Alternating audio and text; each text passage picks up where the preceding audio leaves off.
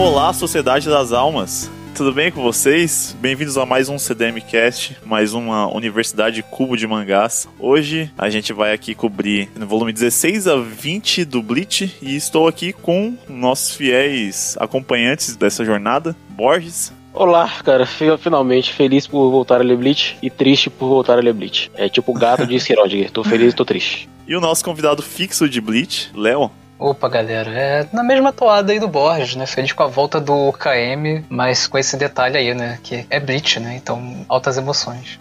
Então é isso, vamos lá começar o programa logo que eu quero. Tem muita coisa para comentar desse volume cheio de luta aí.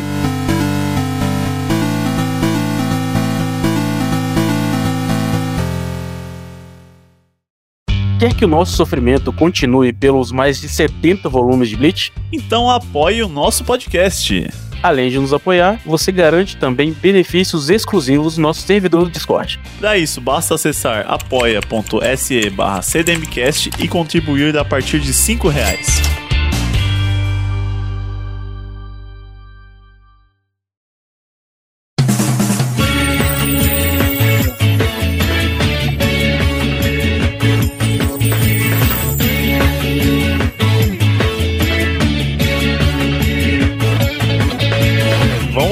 Comentar, né, o que, que houve aí no, em relação a, a Bleach no mundo, né, cara? A gente até mudou a capa do KM aí, em homenagem a isso. Chichikubo reapareceu aí, está animado para o novo anime. Com seu visual de K-pop, né, cara? Extremamente moderno.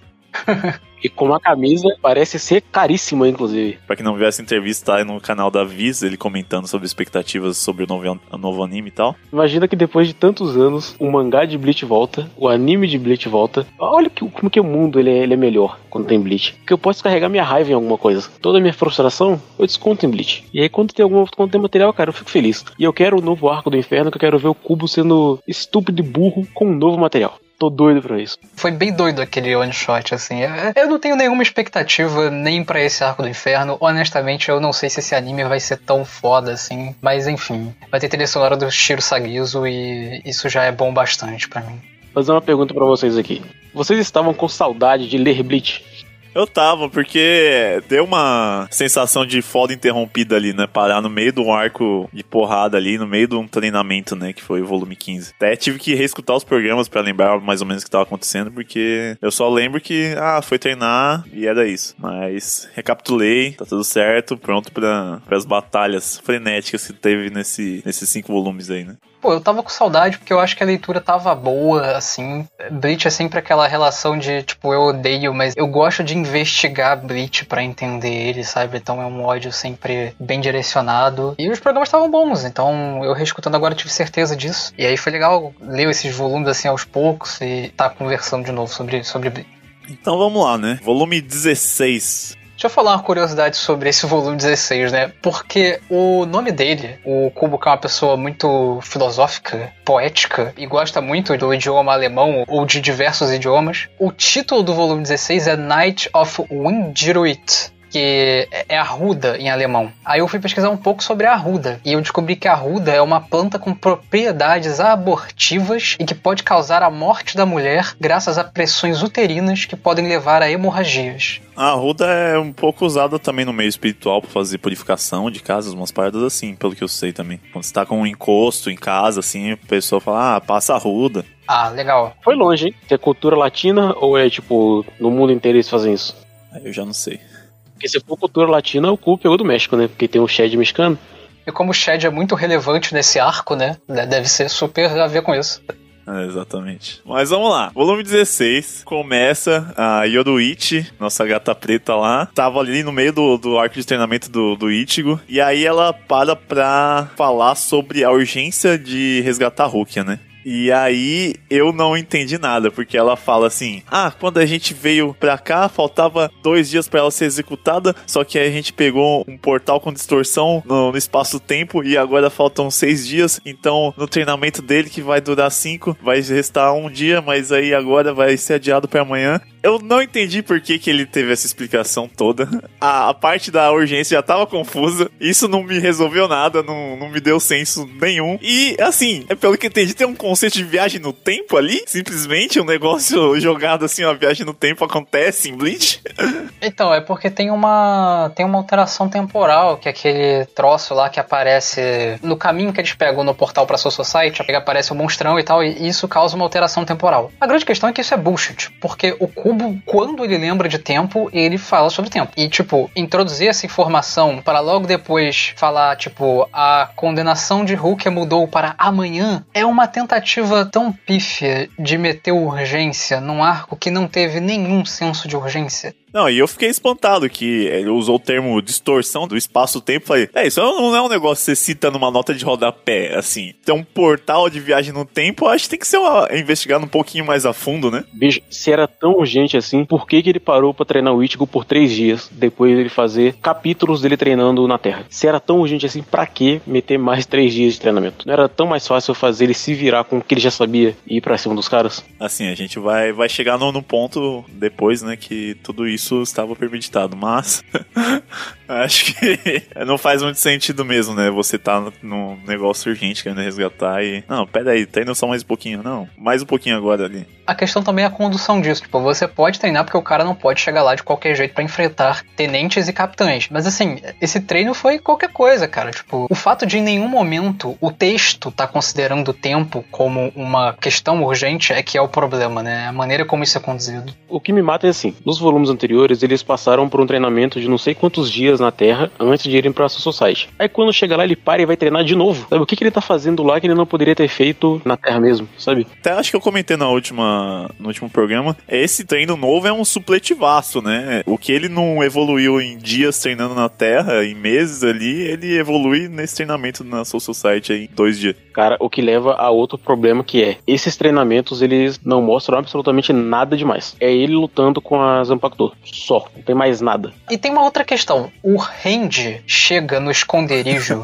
e eu fiquei tipo, mano, o Randy simplesmente lança: Ah, eu senti tua aura, Ichigo, e cheguei aqui. Bicho, se o Randy, que é uma batata, chegou ali sentindo a pressão espiritual do Ichigo, maluco, qualquer pessoa chega nesse esconderijo de merda, tá ligado? É uma surpresa que não tenham chegado lá antes. Né? E tem uma outra coisa. O Randy chega lá falando que o, o Ichigo tá treinando Bankai. Como diabos o Randy sabe que o Ichigo tava treinando Bankai, cara? E como diabos o Randy aprende Bankai antes do Ichigo? É simplesmente, cara, suco de Titicuba essa porra é porque ele vê o Ichigo treinando com a forma física da espada dele, né? E aí o Range fala que isso ele já consegue fazer, que é até aquele macaco lá que ele treina com ele depois. E aí, tipo, se ele tá lutando com aquilo, é meio óbvio que ele tá querendo alcançar a Bankai. Ah, isso é um estágio para chegar do Bankai? Eu não tinha entendido. É um estágio, é um estágio. Ele fala, isso eu já consigo fazer. Então, tipo, tem que fazer isso antes de conseguir fazer a, a Bankai. Ah, nesse caso, então, ponto para Tite Cubo e desculpa. Perdão pelo vacilo, Tite Cubo.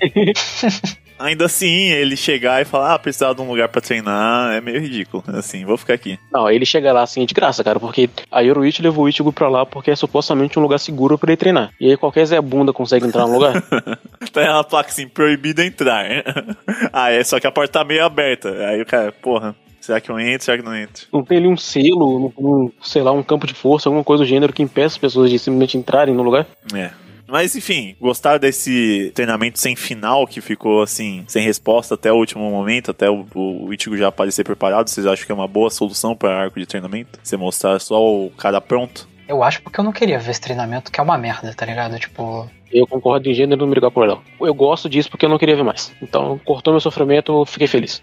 E aí, né, vai pro outro núcleo, que é o núcleo da conspiração ali, que a gente já tinha tido uma palhinha no último volume, que é o Hitsugaya sendo acusado de ser traidor e tal, tal, tal, assistente do Aizen indo pra cima. E aí, o que, vocês estavam empolgados com essa parte do Hitsugaya? O Hitsugaya já é um personagem muito amado por mim. Ele é incrível, né? Ele tem um poder interessantíssimo, ele tem um design interessantíssimo, ele tem uma personalidade que é, que é única, sabe? Ela é, como posso dizer, particular, assim, ela é incrível. E todo esse núcleo de inspiração me deixa muito feliz, por quê? porque foi claramente muito bem trabalhado anteriormente. é, então, o, o, que me deixa chateado com o Hitsugaya é que eu não, não vi nada desse personagem antes para ele simplesmente virar o protagonista de um, de um arco agora assim. Quem se importa com o Hitsugaya? E quem se importa com essa droga dessa conspiração que até agora não servia de nada? Porra, o Kubo ele deu dois tiros no próprio peito, maluco. O que, que ele fez? Ele montou essa ideia da conspiração e colocou isso num núcleo separado, mas isso não tem um avanço que leve diretamente ao que tá acontecendo com o Ichigo. Parecem duas coisas completamente opostas. Ele não dá pista nenhuma de como essas coisas funcionam juntas. E aí a gente tem que ficar aceitando essas migalhas de como se ele tivesse algo que é, que é relevante, sabe? Mas aí você caiu na, na, no conto do, do Titicubo. Depois ele vai falar que é justamente pra não ter ligação mesmo. Aí eu vou falar disso mais pra frente, o porquê que eu não gosto do que ele fez. Mas basicamente o que ele fez foi: ele fez uma mágica aqui, né? Ele fez o truque do Kuroko no basket. Olha eu aqui na sua frente, olha a bola ali, opa, sumi. É isso que ele fez com essa, com esse, com essa conspiração. O meu ponto é: eu já não gostava da ideia de conspiração antes, porque isso não foi desenvolvido. Quando tem a preocupação do Aizen com a conspiração e ele morre, não sei o que, eles não desenvolveram o suficiente esse plot para que eu me importasse com ele, a ponto de, quando troca de núcleo, eu ficar tão investido quanto eu tava no outro, sabe? Então eu não tô investido aqui. Eu não quero saber desse núcleo, justamente com o Hitsugaya e com a Hinamori. Cara, quem se importa com a droga da Hinamori? Não quero saber. Ok, tem o laço da Hinamori, tem a conexão com o Hitsugaya. O Gin é esteticamente um vilão apegável até. Mas assim, o que é estranho do ponto de vista dessa conspiração é o fato dela ficar artificialmente focada no, no, no Hitsugaya. Tipo, eu acho que não faz sentido. O, o Aizen morreu e todo mundo sabe disso, cara. E tipo assim, ela foca nele como se ele tivesse ali fazendo o papel de Sherlock Holmes, investigando as coisas, sendo que na realidade ele só tá andando pra frente e reagindo. Ele só tá, tipo, literalmente chega numa sala, ah meu Deus, aconteceu isso isso, aí vai pra outra sala, ah meu Deus, aí encontra uma pessoa, ai meu Deus. Esse é o investigador. Exata, exatamente, ele não passa de um ponto de vista, sabe? De, de, uma câmera que não faz nada. Mas o problema é que, tipo, cara, não faz sentido ficar focado no Hitsugaya. Todo mundo sabia que tinha algo de estranho rolando com o Gin. Não existe conversa nos setores da Soul Society sobre isso, assim, do Sereitei mais especificamente. E, cara, é, é isso, sabe? É muito estranho. Isso porque, de novo, essa parte da conspiração foi mal formulada pelo Cubo. Assim, é, eu entendo o que, que, ele queria fazer com isso no futuro, né? Depois a gente. Mas ainda assim, do ponto de vista narrativo e de investimento do, do leitor nessa, nesse trecho, ele podia ter deixado mais interessante e deixado o personagem do Wise mais interessante se ele tivesse dado pistas de que seria de fato possível essa conspiração, sabe? E aí dizer como que o Hitsugaya estaria no meio, assim, porque não tem nada. Eu, enquanto leitor, enquanto eu fui lendo, eu fui pensando assim, tá, ele tá tentando me fazer acreditar que o Hitsugaya, por algum motivo, quis matar o Aizen e tal, mas ele não, não tá me dando elementos suficientes para acreditar nisso. Eu não tenho nada além da morte do Aizen e da Hinamori Brava e essa carta aqui que ele supostamente escreveu, sabe? Não tem mais nada além disso. Só tenho isso aqui. O que, que eu faço com essas informações? Sabe? Ele não dá pistas do tipo, o que é essa conspiração? Por que, que o Hitsugaya estaria no meio? Por que, que ele gostaria de matar o Aizen, sabe? Não tem nada além disso. É só, ah, o fulano diz, ah, o fulano diz. E como vocês falaram, o Hitsugaya é só reagindo às coisas. Ele não tem uma ação sobre nada. Então, assim, por que, que eu me interessaria por esse núcleo?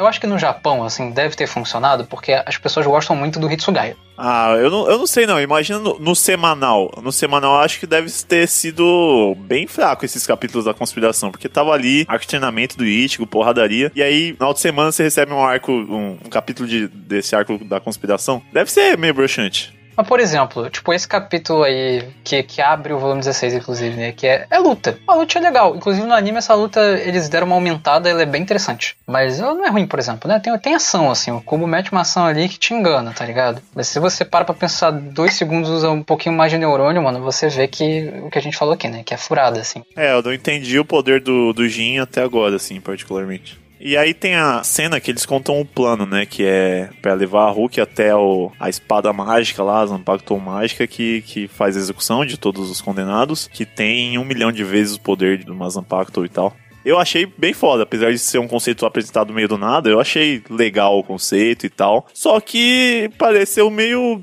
esquisito assim o cara realmente bolar um plano para incriminar o outro e contar o plano real dele assim na carta para incriminar. Porque no final das contas era isso mesmo, né? Que, que eles iam querer. Eu também concordo. Eu acho que a ideia da execução da Hulk ser, na verdade, um, um pano de fundo para uma outra coisa que eles querem fazer, eu acho interessante também. Eu também concordo com você que vem muito do nada, apesar de ser interessante, vem muito do nada e acaba que é burrice só você contar seu plano por herói antes de, de fazer, né? E por que, que ele falaria tudo isso numa carta entregaria pra Hinamori, sendo, sabe, sabendo que ela não tem força suficiente para enfrentar o Hitsugaya, que é um capitão. Então, é, não tem muito objetivo, né, de incriminar ele ali, sendo que não tem consequência nenhuma. Ele não ia atrapalhar ele em nada ser acusado pelo assistente dela.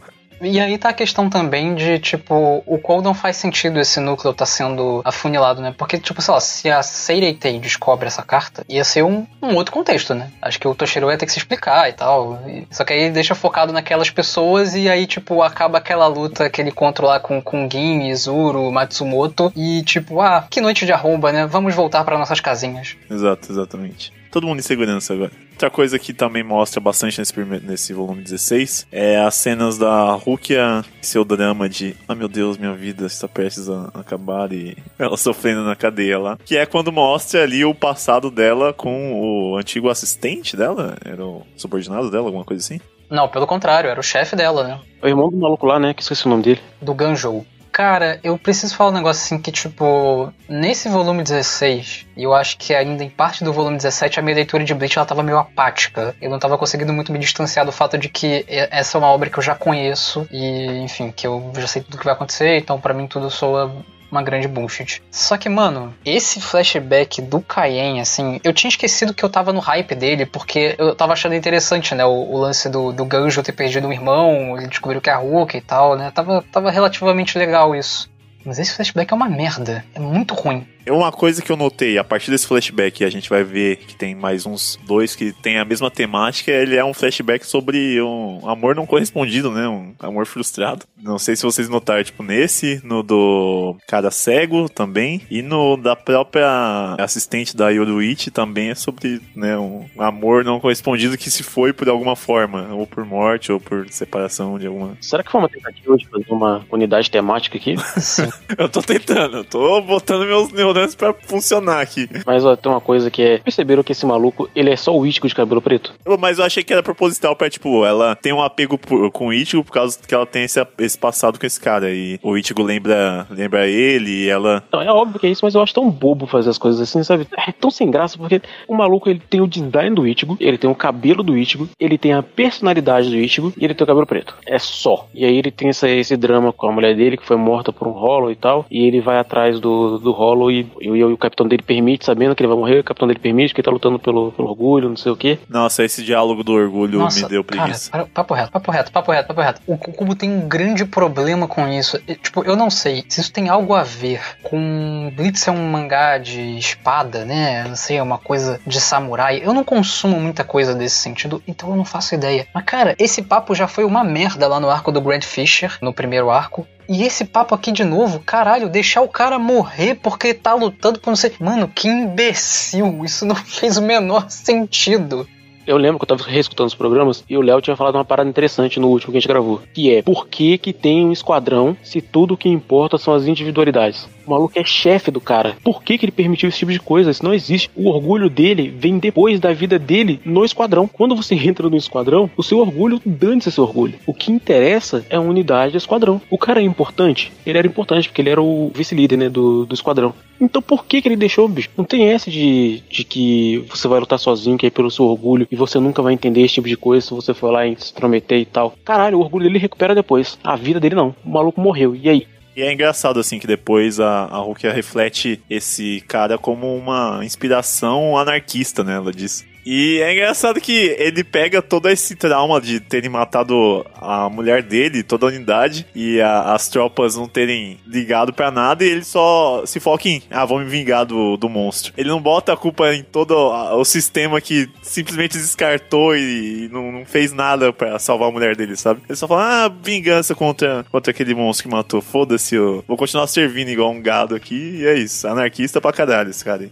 Mas isso por quê? Porque o Cubo não discute essa ideia de que essa relação de Hollows e Shinigamis. Ele nunca discutiu, a gente reclamou disso no começo também. Ele nunca discutiu. Então aqui era sem peso. Poxa, matou a mulher dele. Vocês tratam eles como monstros, mesmo sabendo que uma parte deles pensa, reflete, tem sentimentos, questiona vocês. Mesmo sabendo disso, eles tratam eles como monstros. E aí, quando eles agem como monstros, eles ficam com raiva, sabe? E exatamente o que o, que o André falou. Por que, que ele não direcionou essa raiva dele pro restante da sua society? O que, que os outros estavam fazendo que permitiram que a mulher dele fosse morta? Que aconteceu? Como que tantos assim morreram? Foi um erro de liderança do esquadrão que ela pertencia? O que, que aconteceu? Não, ele se volta completamente pro monstro e depois a gente sabe o porquê que isso acontece, é tudo, faz parte do Keikaku. E não, e aí pra enfatizar que o cara tá fazendo certo, sem questionar as ações dele, ele fala: Não, talvez o, o Hollow tenha alguma consciência. Hollow, você se sentiu culpado por matar aquelas pessoas? Aí ele reforça que o Hollow é só filha da puta mesmo. Ele fala: Eu me senti culpado de não ter matado mais, não ter mastigado o corpo dela. aí então, beleza. Então pode matar sem questionar suas ações, pode continuar vivendo sua vida aí de soldado, matando Hollowzinhos. Eu fiquei pensando, e se o Hollow fala assim que se sentiu culpado? E aí? Ah, não, me sinto culpado. Sim, e aí? Você vai fazer o quê? Tem uma reabilitação para Hollows? Não tem, não. A imputação é, é, é porrada. O Hollow bom é Hollow, Hollow morto. O tribunal do, dos Shindigamis ia julgar esse Hollow? Nossa, esse tribunal, cara. Você só sabe da existência dele quando ele já não existe mais, é muito bom. Não, não, não isso me dá gatilho. Não, não, não me dá essa raiva agora. Pelo amor de Deus, cara. Bom, enfim, né? Tem esse passado aí e acaba o volume, né? O próximo volume começa com a luta já do range pós arco de treinamento, já com a sua bancada desenvolvida, indo peitar o seu ex-chefe, Byakuya. Eu acho que aqui a gente já tá começando aquela parte pré-morte da Rukia, que a coisa começa a ficar meio ensandecida, né? Encher de lutas, assim. Sim, sim. Começa a ficar mais dinâmico o arco e foi quando a minha leitura também ela deu uma revigorada, assim. Eu fiquei um pouquinho mais animado. É, flui melhor a partir daí. Ali, vamos lá. É que vocês já leram, mas a primeira vez que vocês leram Range indo peitar a Byakuya, vocês acreditaram que ele tinha alguma chance? Na primeira vez eu não acreditei que ele tinha chance e eu tava cagando e andando porque eu não gosto do Byakuya. Então eu, putz, sempre que o Byakuya aparece eu tenho vontade de morrer. Eu realmente discordo do Borges, assim, tipo, não que o Byakuya tenha algo muito consistente, assim, bom, como um vilão aí, entre aspas, né? Mas sei lá, cara, tipo, o Byakuya, quando ele aparece lá no mundo humano, e acho que esse momento aqui com o Range é tipo o cubo acertando muito nessa coisa de fazer um cara muito inalcançável e muito cool, sabe? Muito legal. Tipo, o Byakuya falou sobre o Range não ter elegância, falando que ele não vai conseguir, tipo, deixar ele de joelho, vai conseguir encostar a espada nele tipo, o Randy conseguindo essas pequenas vitórias e o Byakuya tendo que reconhecer isso ao mesmo tempo que ele continua elegante e vencedor, sabe? Tipo, essa luta, assim, a estrutura dela pode não ser tão encantadora, sabe? É meio só porrada e tal. Mas eu realmente acho ela boa, assim. Eu acho ela da hora. Eu, particularmente, eu fiz um clickbait, fiz uma pergunta pegadinha aqui, porque eu acho que realmente não importa o resultado dele vencer ou não essa luta. Eu acho ela boa pelo decorrer dela por si só, pelo tudo que ela representa, né? Porque depois do Range tomar um pau do Ichigo e o Ichigo devolver a consciência dele de classe ali, ele vai e fala, pô, tem que salvar minha amiga e eu vou ter que enfrentar o meu chefe que eu sou subordinado há anos e tal. Então representa muito ele peitar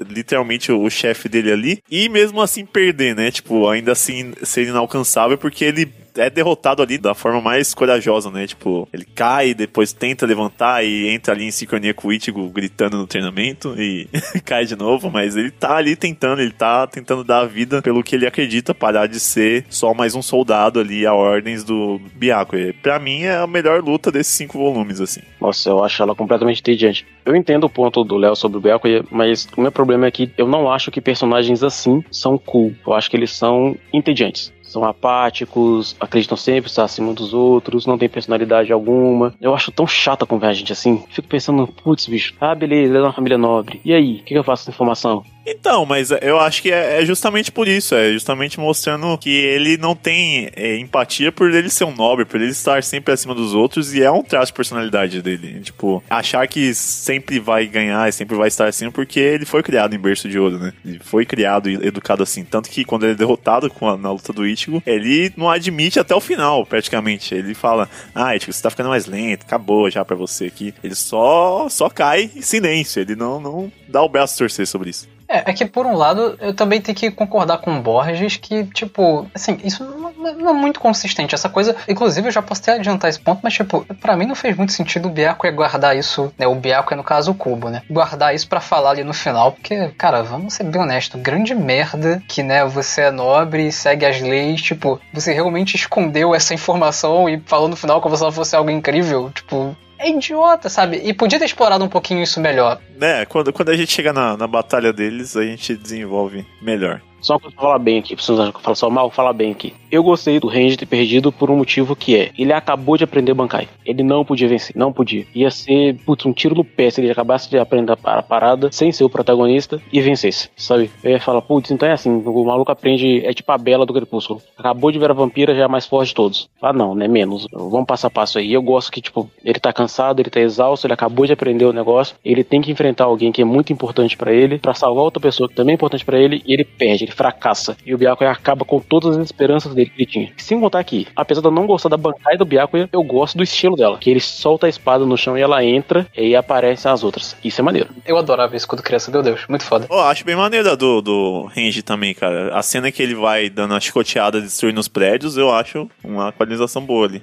Eu prefiro o visual da Shikai, mas não, não é ruim também, não. Agora, eu queria falar uma coisa dentro disso que o Bosch falou, porque é impressionante, né? Numa história boa, isso do, do Range ter aprendido uma Bankai agora e ter perdido seria bem usado como sensação de perigo pro movimento do Ichigo, né? Porque talvez da gente pensar, né, numa articulação da história com o treino do Ichigo de que, tipo, ok, o Ichigo tá treinando para conseguir uma Bankai, mas mesmo que ele consiga, a vitória dele não é garantida, né? E tal, talvez tivesse uma intercalação com algum diálogo da Yoruichi trazendo isso, né? Mas Bleach é sobre, é como o André disse no outro episódio, né? Um arcade do Ichigo é, progredindo e vencendo as pessoas e sendo muito foda, né? Não é sobre criar sensação de perigo, é só sobre admirar aquele cara extremamente foda, né? Que você olha pra, pra revista e quer ser, né? Como diz a, a number one do anime de Bleach, né?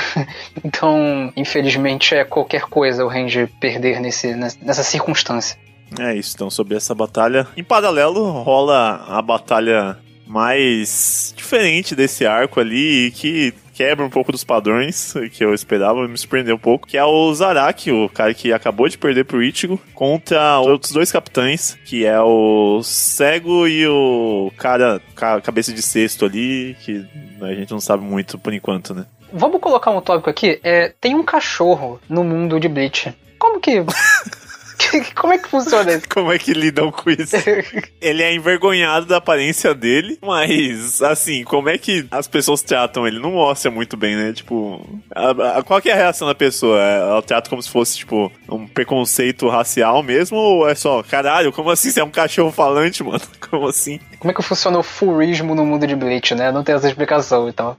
Mas ó, eu gosto, hein? Eu gosto da luta do Zarak contra os dois, porque é o Zarak sendo o Zarak, cara. É o Zarak falando assim: pode vir os quatro. É muito bom. Aí vem o Kako e o Yumichika e fala assim: é, não, vai enfrentar aqueles ali não, que nem capitães eles são, deixa com a gente. Aí o Zaraki vira e fala: mas vai lutar longe daqui, porque senão eu vou cortar vocês dois no meio também. Aí os dois vazam e o Zaraki fala: é, né, diminuiu em dois pela metade aí, mas ainda não dá pro gasto. E aí ele vai pra cima dos dois. Isso é foda. O Zaraki ele é o oposto do Byakuya. O Zaraki tem um puta design foda, ele tem muita presença, ele tem muita personalidade, ainda que não seja complexa, mas ele tem muita personalidade, ele tem muito impacto e as lutas dele são uma maluquice do caralho. E eu gosto disso. E foi a única luta criativa que o Kubo fez nesse volume até agora. Foi a única coisa criativa que ele fez com a luta dele com o Tolsen lá, que Tolsen é cego, e o Zarak tem que bolar uma estratégia. E isso é interessante, aí eu gostei. Eu acho que a melhor parte dessa luta é quando o Zarak tá, tipo, tentando pensar e ele começa a imaginar o que cada um da divisão dele diria, né? Aí aparece, tipo, o Will Mítica, o Will Kako e a pequenininha lá falando um monte de coisa e ele falando, hum, é, sei lá, acho que eu vou só cortar com a minha espada. Ele vira e fala assim: Por que é que eu tenho que pensar em todas essas coisas? Eu só quero lutar. É, é os personagens de Hunter x Hunter tudo pensa demais, né? Durante a luta. E aí ele falando assim, cara, que se dane essa porra desses pensamentos. Eu quero cortar as pessoas. Eu não quero pensar enquanto tô fazendo isso. Eu só quero cortar. Combina muito com o Zaraki. E eu gosto muito do design do Tolsen também. Eu acho foda a parada dele ser cego, e o cabelo dele é maneiro, ele é maneiro. Eu curto isso, assim, ele é tranquilo, eu curto isso. E a Bankai dele, né, tem toda essa temática do, dos sentidos também, né? Combina bem.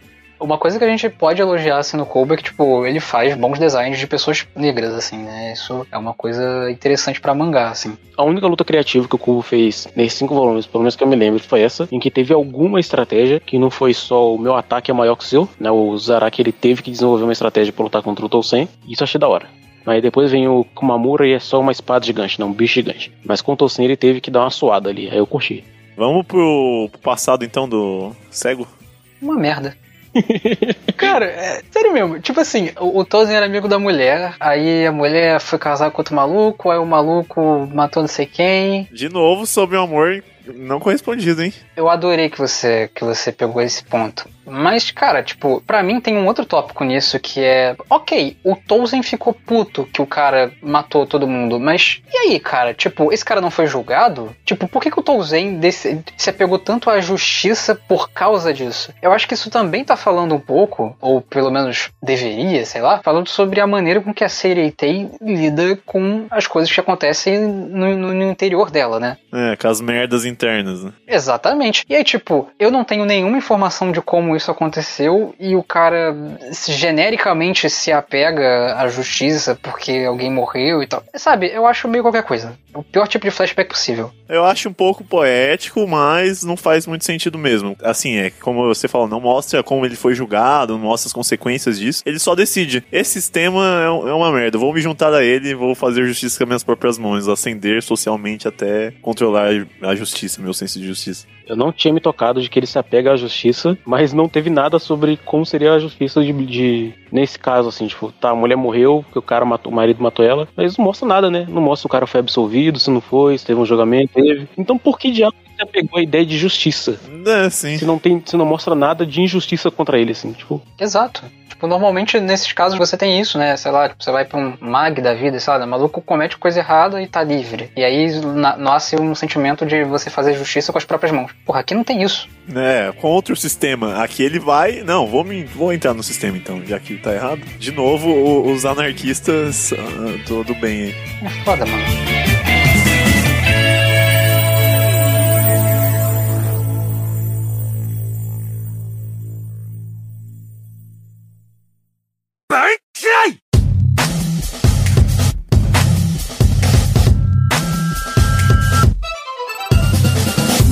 Começa na execução da Rukia, o volume 18. Eles estão lá naquela enrolação de sempre, de, de anime shonen pra matar alguém, né? Tem que explicar tudo, tem que fazer toda a cerimônia. E aí eles explicam que é o. Essa espada, né? O Sokyoku aí. Que ela é uma encarnação aí. Tipo, eu não, não entendi muito bem aquele, aquela fênix que aparece. Ela é é, como se fosse a Bankai dessa espada? Como que é? Não saquei. Eu entendi que é como se fosse uma versão plausível de ser entendida, sabe? Da React, assim, tipo, a React ela é energia pura, né? A presença espiritual. Imagina que aquilo seja, que ela fala, que tem a força de mil Zampactos, né? É, então, é tão forte que toma uma forma definitiva, assim. Isso, eu acho que aquela seja a maneira que o Kuba de dar forma a Reatos, assim, a, aquela Reatos específica, né, de Mills Ampactos seria aquilo, assim. Então, aí eu tenho um problema com essa parte. Tá tudo ocorrendo bem pra execução da Hulk, no último segundo aparece o Ichigo do nada ali. Até aí, beleza. Só mais um mangá shonen fazendo seus, seus momentos de impacto. E aí, ele defende parado, só olhando pra Hulk, duas bicadas desse, dessa Fênix aí que tem um poder de mil Zampactos e eu falei, tá, caralho, esse treino do, do Ichigo deixou ele, assim, ele é atualmente o ser mais forte desse mangá aqui, né? Da, da CDT toda ali, da Soul Society inteira. O bicho mais forte, ele peitou tranquilamente, assim. E aí isso me dá um, um senso de proporção de poder muito errado, porque a partir daí, pra mim, ninguém vai ser páreo pro Ichigo de verdade. Se ele peitou esse negócio que era, assim, a coisa mais absurda que eles já citaram no, no universo, não é só isso, né? Ele peita o Hogyo, esse, parada, duas vezes, o você falou, e ele ainda destrói, ele destrói não, ele tenta destruir aquele, aquele suporte que eles falam que é a única coisa que consegue aguentar o poder daquela, da, eu não lembro o nome mais do negócio. Sogoku. Isso. Fala que aquela estrutura ali é a única coisa que aguenta o poder da Tsugyoku. E o Ichigo enfia a espada naquele né, negócio, que negócio treme de um jeito. E caralho, o Ichigo tá forte, maluco. O bicho tá.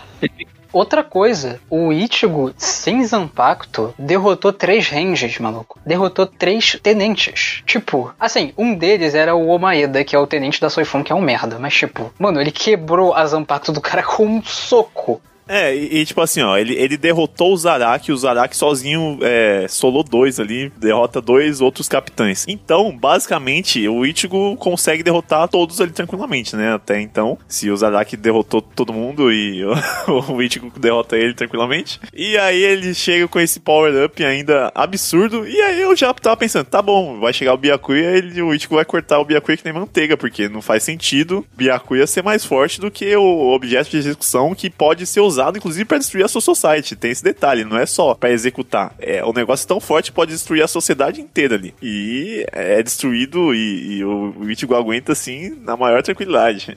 Eu fiquei pensando assim, o Bleach não tem uma diversidade de estratégias que permite que, ainda que o Ichigo tenha vencido o Zaraki, não daria para imaginar que ele também seria capaz de vencer o Tosen e o Komamura, porque seriam, sei lá, poderes diferentes, e, tipo, o Zaraki tem um tipo de poder que conseguiria derrotar o Tosen e o Komamura, mas o Ichigo não. E aí o Ichigo teria problema. Não tem essa escala, né?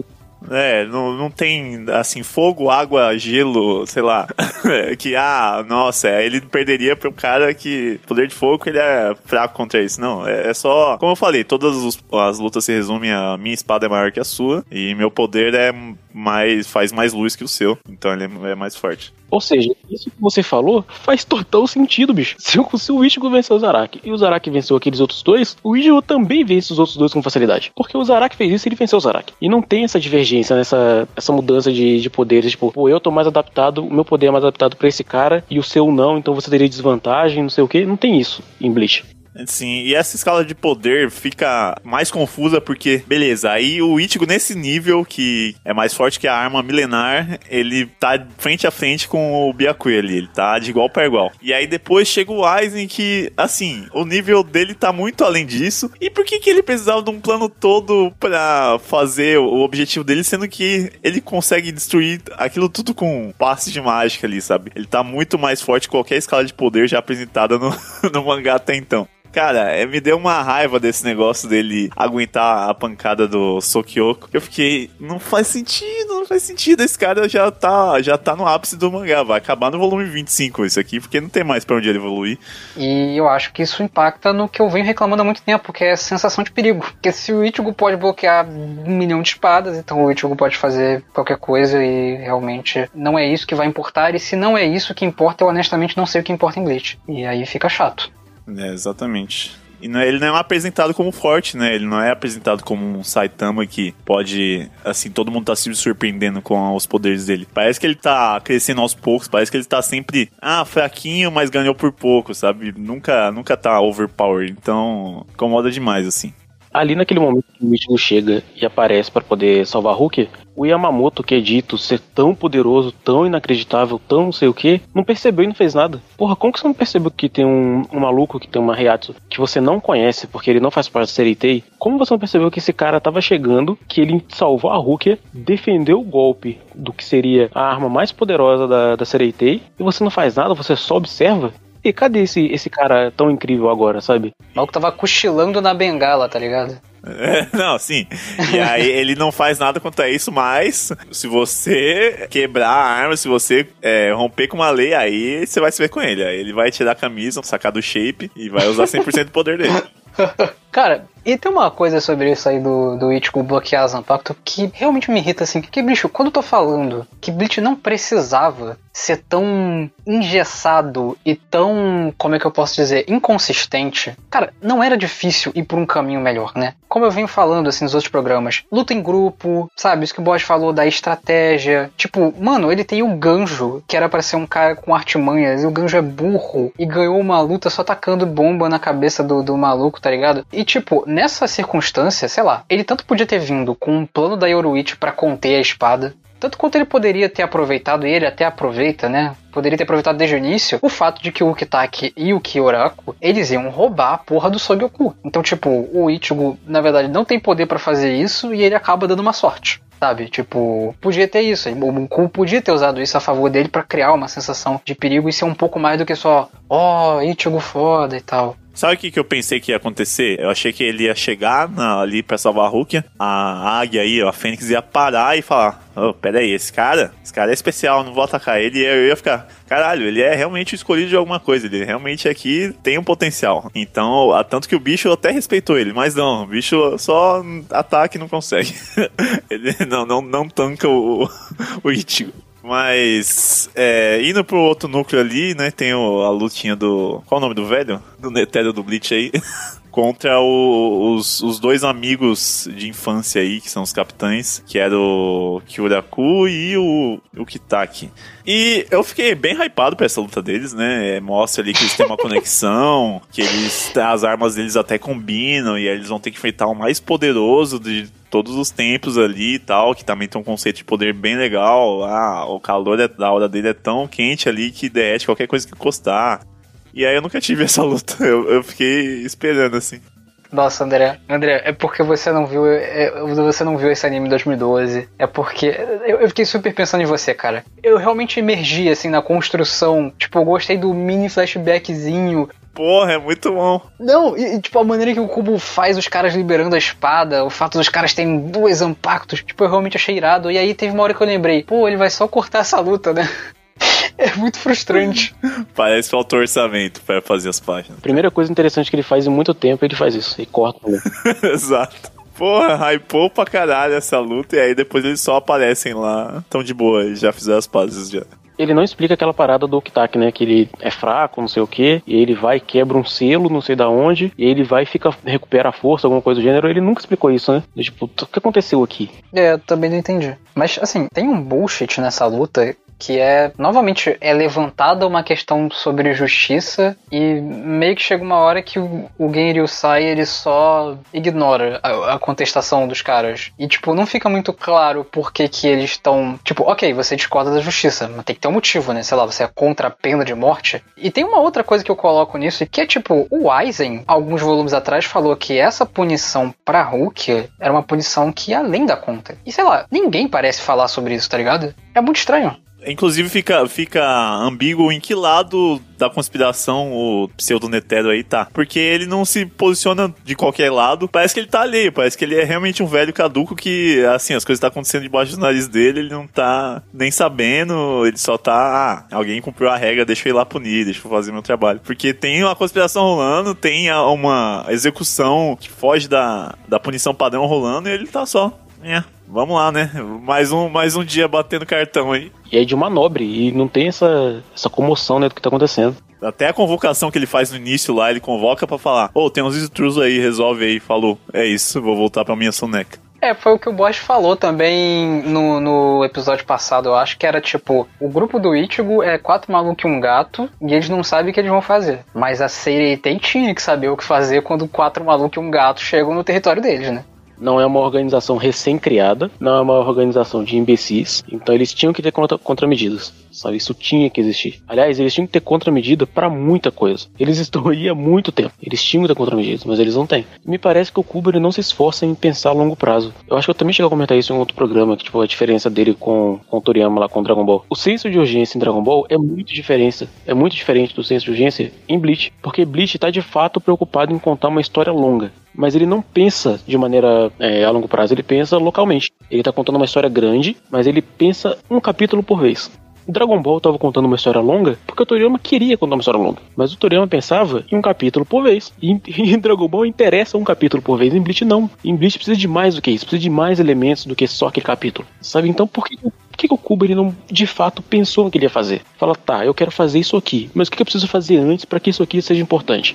Eu compreendo, assim, que muito disso, dessa dificuldade do cubo, desses erros do cubo, advenham de um formato em que ele está publicando, né? Que é o formato de capítulos por semana. No entanto, eu acho que tem autores que fazem isso muito melhor. Pois é. O Cubo não precisava ir muito longe para fazer coisas melhores. Exemplo, quando a gente tava falando da luta do Ishida com o Mayuri no programa passado, eu acho que eu cheguei até a falar, tipo, cara, por que, que ele não introduziu o Mayuri, tipo, antes do Uryu ir para lá, sabe? Porque, cara, isso meio que resolveu o papel do Uryu nessa história. O cara matou o avô dele, que era a coisa mais importante quando o Uryu foi introduzido. E era só, tipo, falar, tipo, botar o Uryu pensando, vou pra sua society, vou encontrar esse cara. Um ótimo exemplo que a gente já pode usar de gancho também. Yoruichi e Soifon. Por que, que eu só soube que a Soifon conhecia a Yoruichi quando a Yoruichi vai lutar com a Soifon? Tipo, não que a luta seja ruim, não, e, e, tipo assim, a Soy Fong apareceu dois capítulos antes, né? A primeira aparição dela, tipo. É, tem isso também. Pra mim, se não mostrou é, anteriormente eles tendo uma fala, fazendo qualquer coisa, é um figurante. Então, essa Soy Fong aí, porra, tá, vai morrer daqui a pouco. Deve estar tá aí fazendo volume para fazer morte no mangá. Mas não, ela tem um passado, ela tem uma história, uma ligação com o núcleo principal. Meu Deus. Cara, o Léo reclamou agora há pouco sobre esse negócio da nobreza. Tipo, tá, ele é nobre, o Byakuya é nobre. Significa o que exatamente? Porra, tem não sei quantas famílias nobres em Bleach. Aparentemente, a da Yoruichi é uma delas. Por que eu não fiquei sabendo isso antes, maluco? Por que, que só agora eu, fui saber disso, sabe? Que ela controlava, não sei o que, ela era uma princesa. Qual é a relação dela com a família do, do Byakuya? Por que, que ele não ambienta as coisas antes de fazer? Esse é o problema. Ambienta antes de fazer. Você tem que dar corpo para sua argumentação. Não adianta só escrever. Sabe isso que me incomoda, porque igual o Léo falou, é fácil de resolver. Não é um problema difícil. E é básico de uma história você para desenvolver os personagens, você desenvolver o ambiente. E ele não se importa, ele só não se importa. Isso me parece muito um autor que é só desleixado, sabe? Eu não entendo como que bicho que fez. É que ele tava apressado para fazer as lutinhas, porque, por exemplo, pegar o, exemplo aqui de um arco semelhante a essa invasão do Soul Society. Ali no One Piece tem um arco de derrubada de governo, tem um arco de resgate ali, que eles têm que desmantelar o sistema do negócio e tal. E aí, acaba que fica um pouco enrolado, porque tem muita coisa para resolver ali. Tem muito do sistema da cidade, tem muito da, da questão política, do, da, da hierarquia, da... Ah, tal rei foi... tomou um golpe, que alguém tomou a posição posição dele, esse rei virou uh, um mendigo, bababá, e tem tudo isso para resolver. Fica grande pra caralho, fica um monte de capítulo, mas ele resolve tudo certinho. Aqui não, o Kubo sabe dessas questões, mas ele fala: não, mas eu quero mostrar a lutinha logo. Se eu demorar, as pessoas vão perder interesse. Então, ignora tudo, ignora essa conspiração aí, vamos lá. Lutinha do, do Ichigo com, com o Byakuya, tudo vai se resolver depois que eles lutarem. E não se resolve, eu fiquei muito. Tá, e aí, ele ganhou essa luta, não resolveu nada nada, a mina ainda tá em situação aí de ser executada, né? Ele só derrotou o irmão dela, que, que falou que ia matar ela pessoalmente. Mas ainda tá na mesma situação, eles estão celebrando como se tivesse resolvido todo o problema, sendo que só foi uma luta porque o Ichigo tinha pagado promessa de que ia derrotar esse cara como eu falei, é um arcade que ele anda reto e vai derrotando e tem os problemas em volta que não são desenvolvidos, geralmente. Tem uma coisa aí do que o André falou, o Biago ia perder pro Ichigo. Ele é um nobre e o Ichigo é um Ryoka, né? Ele é um cara que veio de fora, ele é um humano. O que que isso significa pro Biago perder pro um Ryoka? Que ele é um otário. Sabe, tipo, a título de nobreza, o que, que acontece com a posição dele dentro da nobreza no Sereitei? Eu não sei. Ou menor ainda, o que, que acontece com a reputação dele dentro dos capitães que ele era ali conhecido como mais forte? Ninguém reage a isso, sabe? Ninguém se impacta com esse fato, sabe? Eu ia até falar que, tipo, eu acho que, assim, isso não seria um problema tão grande também. é porque eu acho que tem. Tudo bem, o André já não gostou, mas eu acho que tem muito uma contaminação aqui do ponto de vista meu e do Borges de, que já, de quem já conhece a história embora eu acho que já dê para apontar algumas coisas estranhas da maneira que o Cubo já tá conduzindo esse arco, mas eu acho que os rumos de Bleach não ajudam o Cubo também a, a trabalhar essas coisas. Agora, vocês desgostam dessa luta Yoruichi e Soifon? Eu gosto da luta, eu acho que ela tem ritmo, eu acho que ela tem. A qualificação dele tá boa, as habilidades são legais, eu gosto de ver isso. Eu só não gosto da, da parte que não tem impacto dramático nenhum para mim, porque ele não preparou nada daquilo antes, sabe? Ele só chegou e falou: olha, a Yoruichi era isso, isso e isso, e a Soifun, igual o André falou, a personagem que apareceu dois capítulos atrás, é muito relevante para ela, e uma é relevante para outra, sabe? Eu fiquei alheio a isso, assim, mas a luta em si, eu gosto, eu acho ela divertida, eu acho ela bem quadrinizada, eu acho que ela tem ali alguma estratégia, eu acho ela boa, no geral, eu acho a luta, a luta é legal assim de acompanhar. Eu tava conectado nessa luta até o ponto que revelava que elas tinham uma rivalidade ferrenha, né? Tipo, elas têm as mesmas habilidades, elas têm ali a mesma característica de luta e tal. E aí eu tava empenhado nisso, mas essa forçação de que, pô, tem uma história delas eh, com a nobreza e tal, eu já não precisava, eu já, já tinha ganhado a questão ali da rivalidade e da luta ser de igual para igual antes disso, sabe? Ter um, um sentimento maior de rivalidade ali, de ela ser competitiva, já tava valendo para ter um motivo da luta ali? Esse a mais que ele colocou não só me perdeu um pouco ali na, na metade do caminho. Eu concordo que eu, eu não gosto desse a mais específico que você falou, André. Eu gosto da luta, eu acho que ela é melhor coreografada do que eu lembrava e a quadrinização é relativamente legal e tal. Mas o a mais que eu curto é o fato da Soifon admirar a Yoruichi. Admirar não, amor correspondido, de novo. Tem um pouco dos dois, mas é porque a, a, gente percebe que a Soifon conhece a Yoruichi muito nova. Então rola aquilo um pouco de tipo, sabe quando tu se apaixona pelo professor? Porque tu tem uma certa admiração pelo conhecimento dele e tal. É tipo, é um amor. Depois, isso pelo menos pelo que eu me lembro assim do anime, fica bem nesse campo do amor mesmo, romântico e tal. Mas é, é, eu gosto dessa relação e eu gosto da luta terminar com um negócio emocional da Soifon Soifon chorando, assim, tipo. É, é, óbvio que por tudo que a gente fala aqui não é a melhor execução possível, mas esse foi o flashback que eu mais gostei por estabelecer essa relação num arco cheio de flashbacks que eu detesto, assim. E eu fiquei muito surpreso. Assim, eu já estava entrando mais na leitura pela intensidade desse momento, assim, de muitas lutas acontecendo ao mesmo tempo. Acho que isso realmente segura o leitor. Isso semanalmente deve ter sido muito irado de acompanhar. E, cara, achei essa parte, essa parte me colocou muito na leitura, assim. Achei realmente muito boa. Agora, tem uma, eu tenho uma crítica a fazer, ou pelo menos um ponto a colocar. Que assim, achei o poder da Soifon um tanto apelão. Exato, né? Exato. Mas é. Vamos combinar. É, é, é, um problema, assim, que a gente vê em muitas obras. Tipo, ah, que nem o poder da Nicole Robin de One Piece, que ela bota mãos em qualquer lugar da face da terra, seja no corpo de alguém, pode quebrar o pescoço literalmente de qualquer um. É apelão. Só que, né, aí personagem feminina, o japonês já não gosta de dar muito poder pra, elas. É, é, o padrão de shonen. É padrão de shonen. A mulher apelona que é desperdiçada num plot genérico.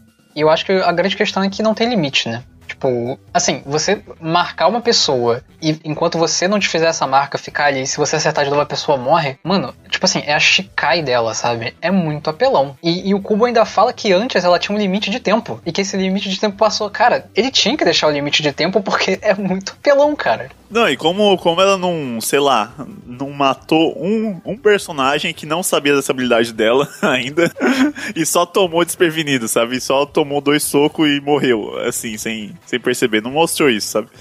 Se ela der dois tapinhas nas costas do Aizen, ela mata ele.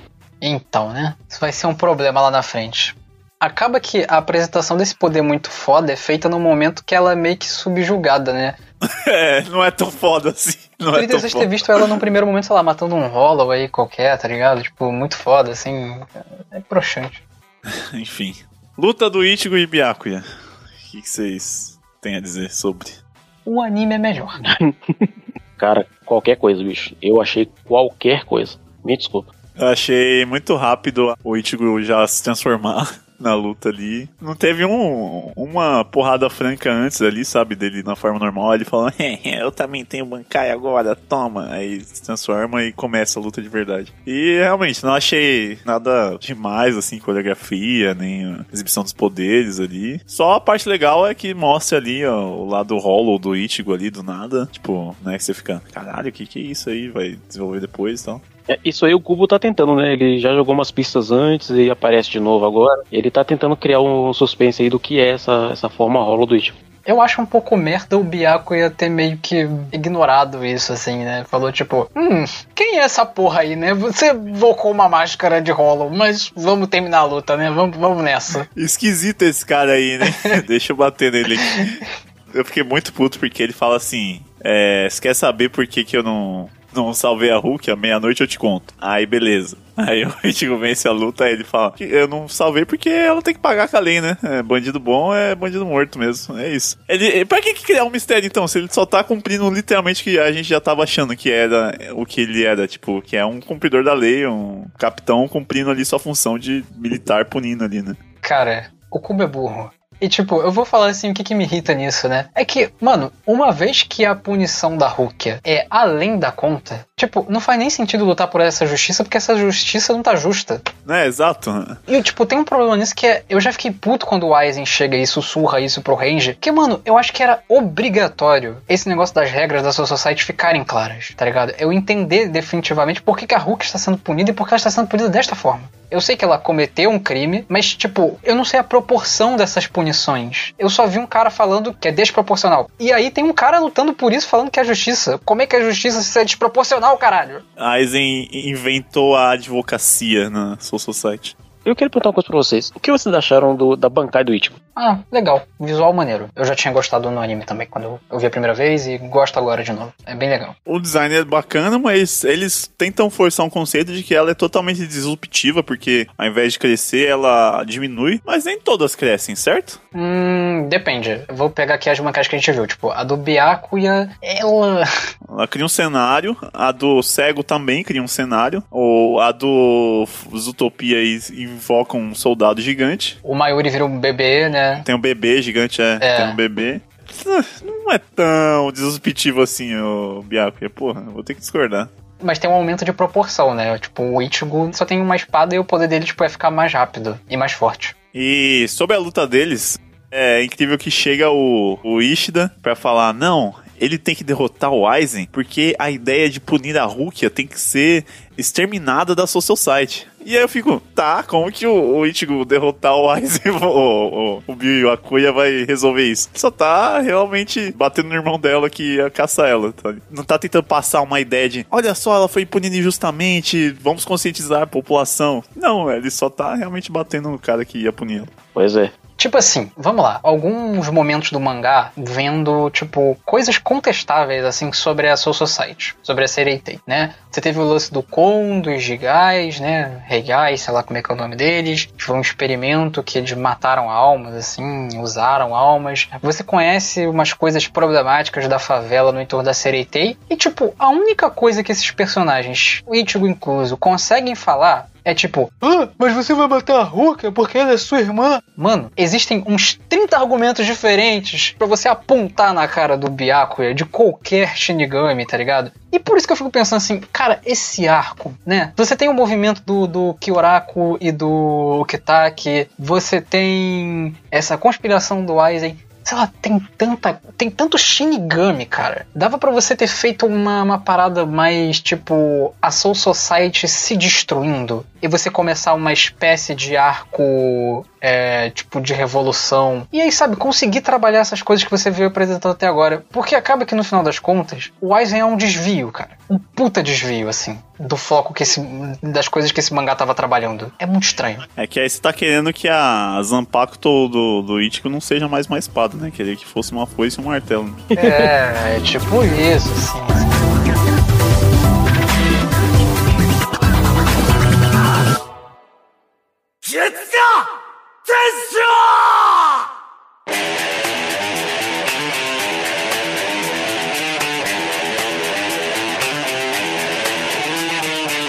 Mas então vamos lá. É, volume 20, basicamente focado inteiro no plano do Aizen, na conspiração finalmente revelada, final explicado, Soul Society, é agora. Tá, primeira pergunta. André. Não, sim, já, já tomei spoiler na internet aí, Facebook, Twitter da vida, todo mundo já sabia que o Aizen era vilão. Tá, mas a construção tá isso. Curtiu? Eu achei até que boa, apesar de ter umas paradas sem sentido, tipo ele deixar para matar a assistente dele em último segundo ali, quando ele só podia ter descartado ela pra início de conversa. Foi um sadismo bem desnecessário, né? Vamos combinar. É, não, sim. Mas o que eu gosto é que, tipo assim, todo o arco mostra, ah, o é Jin, né? É, ele tem esse sorrisinho malvado, nunca fica a cara dele, a Hulk fala. Todo mundo vê ele como suspeito e tal, ele é claramente o do mal, algum, o cara que tá na conspiração. E o design do Aizen é totalmente o oposto disso, né? Totalmente um figurante, assim, um cara de óculos qualquer, nerdão, que você pensa, ah, morreu, morreu pro plot da história. Talvez na época deve ter colado bem, pelo design dele, sem qualquer coisa, assim. Vocês lembram na época que vocês sentiram?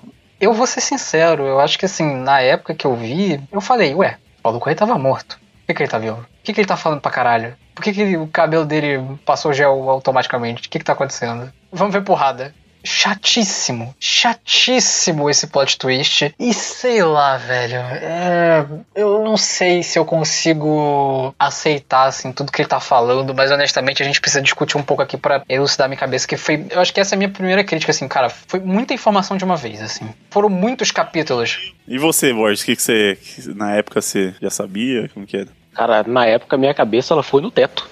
É isso que é mangá, é isso que é surpresa. E caralho, caralho, ele é o vilão, ele é o vilão. E essa parte que ele coloca o gel pra trás, cara, eu, nossa, eu era muito facilmente influenciável. Caralho, o cara é o vilão, o cara é o vilão. Ele matou a menina. Nossa, que foda. Ele, ele não tem mais miopia, ele tira o óculos e penteia o cabelo para trás. Cara, porque eu achei o plano assim, tirando os óbvios problemas que a gente vai comentar em breve sobre planos do Aizen e tal, eu acho que a ideia de pegar aquele maluco que ninguém dava nada e transformar ele num puta vilão com um plano, um plano em cima do outro, onde ele corrompeu outras pessoas, sabe? E eu falei, putz, grila, bicho. Isso aqui é interessante. Eu acho um plot twist é que esse plot twist ele, ele merecia ser melhor tratado, né? Mas o Kubo não vai dar melhor tratamento a nada. Mas assim, eu acho que a ideia de pegar esse maluco transformando num vilão, isso é foda. E na época eu curtia porque eu não tava muito ligando em. Não tava muito ligando pra desenvolvimento de história, nada. Eu só queria um impacto mesmo. Aí eu curtia. Hoje eu tenho problema com isso. Muitos problemas. Mas na época, cara, eu achei do caralho. Minha cabeça foi no teto, não tava esperando. Igual o Léo falou, pra mim tava morto, do lado ele aparece falando um plano. Foi tipo Death Note na minha cabeça. Quando eu vi, quando eu vi a primeira vez também. Mesma coisa. Eu honestamente não entendi porque todo esse esforço com o Toshiro. Tipo, de verdade, assim, não entendi porque especificamente o Toshiro. Não entendi aquele papo que ele manda pro Range de Range, você sempre foi um cara muito contestador, por isso eu te eliminei de perto de mim.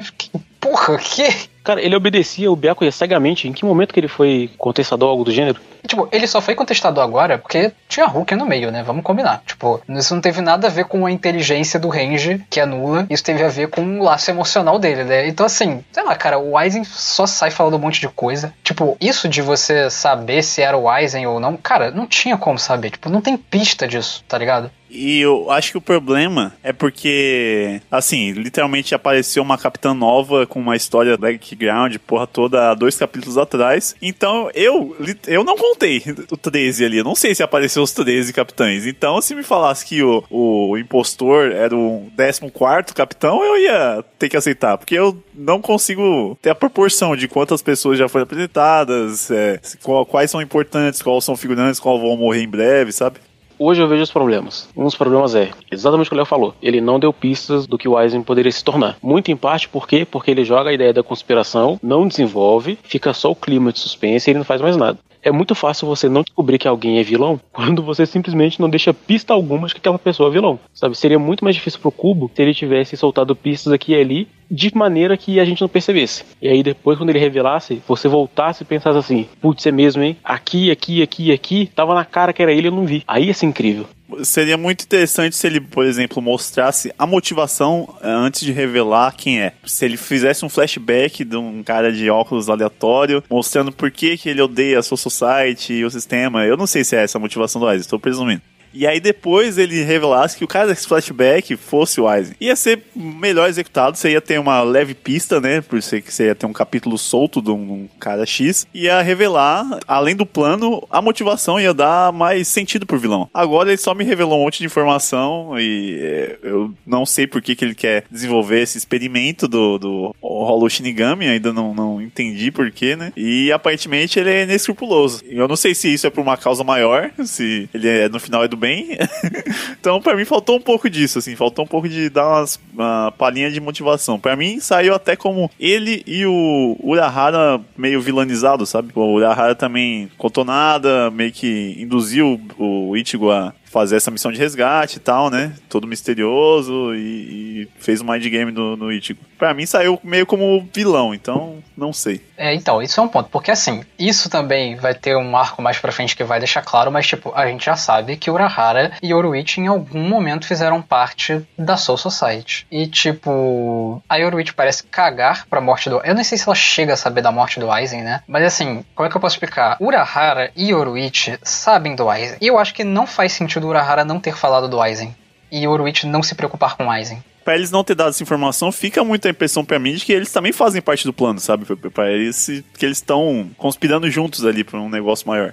E eu tenho, eu tenho uma questão assim, porque o Aizen ele vai meio que passando as etapas do plano, né? Do, do que acontece, assim. Então, é, eu anotei aqui: Aizen interessado em pesquisa de holoficação, né? Porque ele quer ir além dos limites de um Shinigami. Ele explica lá as quatro artes de um Shinigami e fala o que, que ele quer. Aí ele fala que o Urahara estudava esse processo de quebrar o limite entre as raças. E nisso ele cria o Hogyoku, que é um negócio que depois ele vai ver que é muito forte, vai tentar destruir e não consegue. Aí eu não entendo por porque ele fala assim: como o Urahara não conseguia destruir, ele criou um círculo em volta do negócio e decidiu enfiar no cu da Rukia. Eu não entendo por quê. Tá ligado? Tipo, por que a Rukia? Não entendi isso o que deu a entender na explicação do, do Aizen, né? É que, tipo, a Rukia foi parar por acaso. Esse negócio com o Ichigo acontece por acaso. E por acaso, o Kitaki fala: Hum, aqui é a pessoa que tinha enfiado o Hogyoku no rabo. Deixa eu tornar ela humana. Fiquei meio, cara, isso é só um show de conveniência. Eu tenho um problema com, com isso aí que eles usam o Urahara nessa história como uma muleta. Então ele estuda o processo e tal, e ele criou o Hogyoku. Como? Ele criou. É isso que eles falam, ele criou. Meu problema com isso é, quando você fala que o cara só criou o negócio e não explica como, você facilita pro Aizen. O problema não é o Urahara, ele facilitou pro Aizen. O Aizen não precisa explicar por que, que aquilo funciona pro plano dele. Ah, não, porque o Urahara criou. Aí você aceita. O Urahara criou. Depois o Urahara não consegue destruir, mas ele criou um outro negócio que ajudava a conter. Ah, mas depois que ele criou esse negócio que ajudava a conter, ele criou uma outra forma de corpo lá para poder colocar dentro da Rukia. Sabe como é que é, tipo, ah, ele criou, ele criou, ele criou, ele criou como essas coisas? É o, o Elon Musk do, da Soul Society. Exatamente. Como que ele passou da holoficação pro Hogyoku, para aqueles corpos lá artificiais, para chegar na Rukia? Sabe, esse que é o problema. As etapas do plano do Aizen dependem desses conhecimentos que a gente não tem e que eles só falam que a ah, Urahara deu um jeito. Ele era da pesquisa, ele deu um jeito. Sempre que tem uma, uma parte que o Aizen não consegue explicar, fala, ah, a Urahara que fez. O meu problema maior com essa parte é só que, tipo, eu realmente não consigo engolir, tipo, o plano do Aizen dentro da Soul Society, sabe? Tipo, a maneira com que ele enganou as pessoas, o fato de como foi fácil, por exemplo, ele matar todo mundo. Cara, Vamos lá. Vamos lá.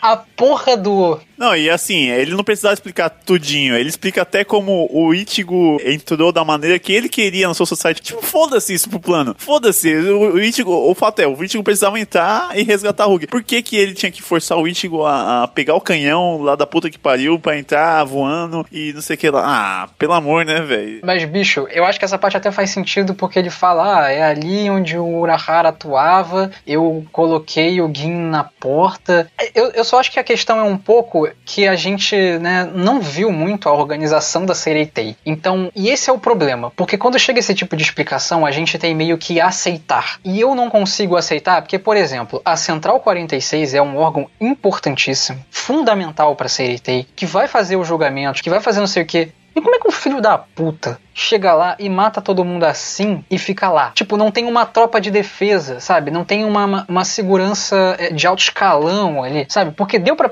dá para perceber, a gente tem uma ideia de que o, o, né, como você falou, o Aizen, chega uma hora que ele sai matando todo mundo ali. Ele sai ferindo todo mundo, como se fosse bobeira, né? Mas dá para perceber, por exemplo, sei lá, tipo, ele não enfrentou o Sai, ele não enfrentou Kyoraku e o Kitaki, que são os únicos caras com dois impactos ali, tá ligado? Então, tipo, ele não poderia sair metendo a porrada em todo mundo. Ele foge da Unohana, por exemplo. Eu não sei qual é a bancada da Unohana. Ela parece forte, mas ela é do negócio médico. Então, assim, se você bota uma defesa pro Central 46 de alto escalão, o maluco não vai sair, tipo, ah, então, cheguei lá e matei e fiquei lá acampando. Velho, vai tomar no olho do seu cu, né? Isso não faz sentido. Uma organização como a Sereitei. Não, e ele, pelo que ele explica, os caras moravam lá, né? Porque não, não ia pra casa, não. Eles não ia julgar. Eles moravam lá dentro do salão de julgamento. Dormia ali, comia, cagava.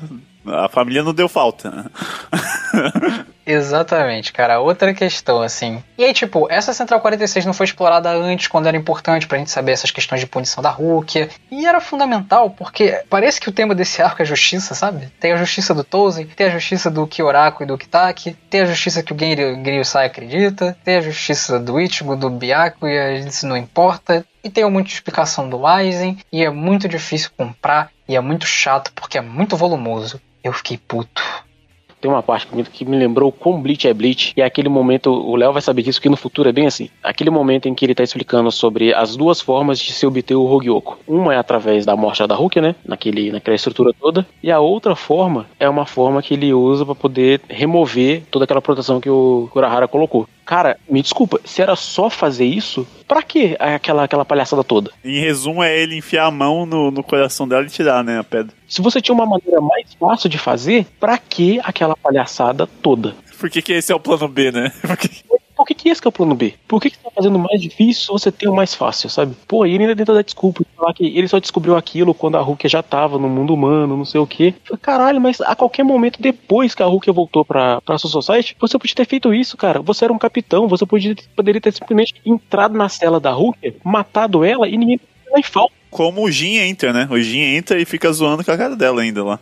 Você resumiu por que, que esse plano do Aizen, tipo, não faz sentido. É realmente isso. Ele podia pegar a Hulk em qualquer outro momento e ter tirado essa porra de Hogyoku dela, cara, faria muito mais sentido, porque assim, a invasão dos Yokas ofuscou todo mundo prestar atenção na morte de um capitão. Isso já é uma questão, porque eu não sei quais são os procedimentos da morte de um capitão. E ele decidiu do nada funilar isso para só o Toshiro cuidando desse mistério aí. Depois a gente descobre que, nossa, o Nohana estava fazendo um, um, excelente.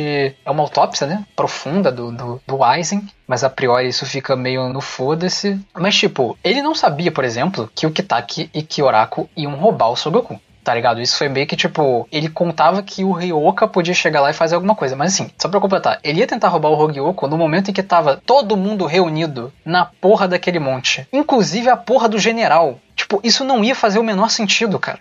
Planejou, o Léo. Ele planejou. Ele planejou rabo dele. Na hora que o velho estivesse lá dormindo na bengala, o ceguinho ia lá e cair na frente dele. Aí o velho ia ter que ajudar o ceguinho a levantar, ele ia rolar, lá, roubei! E sumir. Eu acho que ele ia roubar igual roubam um celular no carnaval. Ele ia aproveitar o tumulto, ia pegar o Gyoko ali, passar pra mão do Jin já. Ah, não, não tá comigo, acabou. Né? Não, não vi, não vi. Tá na multidão. Assim, no máximo que ele poderia fazer era usar a bancai do Tozen, né? Pra distrair todo mundo e. É, nossa, é, tinha algumas outras formas mais fáceis, né? É, sei lá, cara, é muito idiota esse plano. Mas né, se o Aizen falou que tá planejado, quem sou eu pra contrariar, né? de uma forma muito mais fácil, que era assim que a Hulk voltou pra droga daquele mundo, ele ia lá, atravessava o peito dela, pegava o negócio e ia embora. Era tudo muito mais fácil. Mas, cara, é, isso mostra para mim o quanto o Cubo gosta de parecer inteligente, sabe? É o quanto ele quer acreditar que é inteligente. Não é que ele é de fato inteligente, é o quanto ele quer acreditar nisso. Então ele faz todo um plano muito mais complexo do que era necessário, pro plano B ser mais simples do que o plano A, igual o André falou. Por que diabos o seu plano B é mais simples do que o seu plano A? Por quê? Não é o contrário que tinha que ser? Se você parar pra pensar, só abriu um portal do céu e tirou o Aizen dali, cara. Então ele realmente podia chegar em qualquer momento e tirar o negócio do coração dela, que ia abrir a porra do, do num portal lá dos Gillians, ia vir um troço lá, aí o Gale sai depois fala, né? Tipo, ah, ele tá em outra dimensão agora, ele tá intocável. Pronto. Veio o negócio, ele tá intocável, ninguém pode fazer nada com ele, ele vai pra porra do Recomundo. Foda-se. E, e, tipo assim, se o obstáculo dele pegar forças fosse os outros capitães irem pra cima dele, impedirem, atrapalharem, seria algo a, a, se pensar, né? Um plano que não chamasse atenção. Mas ele é literalmente outro patamar de poder acima de todos os outros ali. Porque ele para a espada do, do Ichigo, que acabou de derrotar o capitão mais forte com um dedo e ainda dá dano no, no, no Ichigo. Então por que, que ele se preocuparia com os outros capitães atrapalharem, sabe? Tipo, ele tá num nível de poder muito mais fácil. É só ele ir lá e roubar a força e usar a, toda a força que ele tem para conseguir o objetivo dele. Não precisa pensar quando você tem a força bruta. Enfim, vamos, vamos encerrando aí que o Aizen já tá falando pra gente acabar o podcast aí, que ele tem um plano. ele falou pra gente acabar é, antes das, das 11. Ah, cara. Assim, é, por fim, que vocês acharam da experiência de ler Bleach de novo depois de tanto tempo e ter sido justo esses cinco últimos volumes assim que completam? Ainda faltam mais alguns capítulos para completar o arco, mas o que interessa nele já aconteceu. O que, que vocês acham dessa finalização do arco? Finalizar, finalizar, não finalizou, né? Mas acho que eu já deixei claro aqui que não gostei desse arco, né? Era o suposto melhor arco de Bleach e, e, e, tem muitos problemas, inclusive na parte da lutinha, lembrando dos comentários anteriores que a gente fez, eu acho que as lutas melhoraram. A gente gostou da maioria das lutas dessa leva, mas ainda tem problemas que tem relação com né, power level, sensação de perigo, fato do cubo não fazer lutas em grupo, um mundo extremamente inconsistente, cheio de buraco que permite ele fazer coisas convenientes e ser desonesto com o leitor dele. Honestamente, no bom português, uma merda. Vou deixar o André finalizar, já que ele tá lendo pela primeira vez. Concordo com o Léo em tudo. Eu não gostei da experiência de, de, voltar a ler Bleach. É incrível, né? Eu odeio Bleach e eu gosto de Bleach ao mesmo tempo. E apesar de fazer tudo isso, eu ainda gosto de ler Bleach. E apesar de não gostar de ler Bleach, eu ainda gosto de ler Bleach. Tô num limbo aí, eu não sei o que eu tô fazendo nesse negócio. Cara, eu só fico triste de pensar que não melhora depois que você volta a ler Bleach novo, assim. É, não melhora. Infelizmente, o povo não sabe o que ele tá fazendo. Achei, assim, ah, né, o clímax do arco, achei que ia dar uma guinada. Eu acho que pela primeira vez na, nessa leva de lendo de 5 em 5 volumes, senti um pouco de vontade de continuar lendo até o final do arco, pelo menos, o, o que eu não senti nas outras vezes, né? Até falei que no, no primeiro programa que não continuaria lendo Bleach pelos cinco primeiros volumes, não continuaria lendo pelos cinco próximos, no começo da Soul Society também não continuaria lendo. Esse talvez eu leria até o final desse arco, pelo menos, para saber o que acontece, né? Como é resolvido, gerar essa curiosidade. Mas de resto, assim, bem mediano, teve uns pontos altos que foram umas lutas, mas nada que pague todo o resto, sinceramente.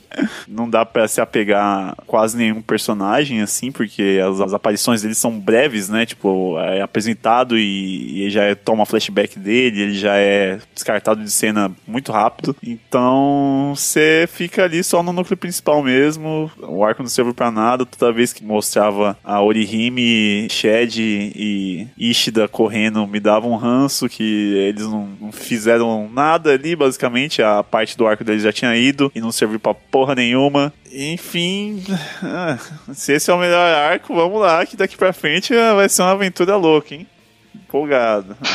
a gente deu, tipo assim, um sétimo de Bleach, né? E o melhor arco tá aí foi uma merda, né? Tem mais seis sétimos de, de, de uma completa bosta, né? essencialmente. Notas? Continua 3,5 pra mim. Ah, cara, pra mim é, é um. É isso, assim, é. Só não é muito ruim, só não é o pior possível, porque as lutas são legais, algumas, assim, e, a arte dele tá boa. Então é por isso. Bom, eu acho que 4 tá bom, que ele tá quase perto de passar de ano numa escola pública ali, mas não, não tá, não, não chega não. Não chega a ser um mediano que você fala, ah, dá pra ir lendo assim. é isso, Bleach Soul Society. Lembrando sempre, nós agora temos espaço aqui no Spotify para você comentar. Então você pode deixar as suas percepções sobre essa leva de volumes, ou mais amplamente o arco da Soul Society e sobre o UKM em si. Você pode também avaliar a gente aliás, no Spotify lá, dar cinco estrelas pra gente se você curtir, tá? Vai ser bem legal. E aí nós temos o e-mail podcast.cdm.gmail.com. Manda lá uma mensagem bacana. Manda, manda seu flashback de amor não correspondido lá no e-mail do CDM. É, tem o nosso Twitter, arroba CDMcast, tem o Instagram, arroba CDM.cast, a gente tá bem envolvido aí, o André tá fazendo um trabalho legal, postando Reels, tem o nosso TikTok, que também tá com postagens lá, arroba CDMcast, e próximo UKM, vocês já tem o título? a gente tá discutindo com o Boris, a gente tá com um título aí quente. É, provavelmente vai ser esse mesmo. Então preparem-se, leiam aí os cinco primeiros volumes de Torico para o KM do mês que vem. Aí sim, hein? Toricão. Famoso Torico. 20 quilos de bosta.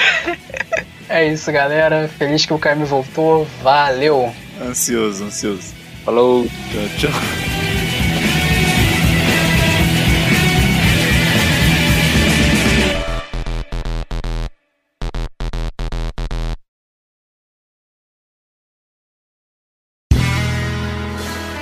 Este podcast foi editado por André de Carvalho.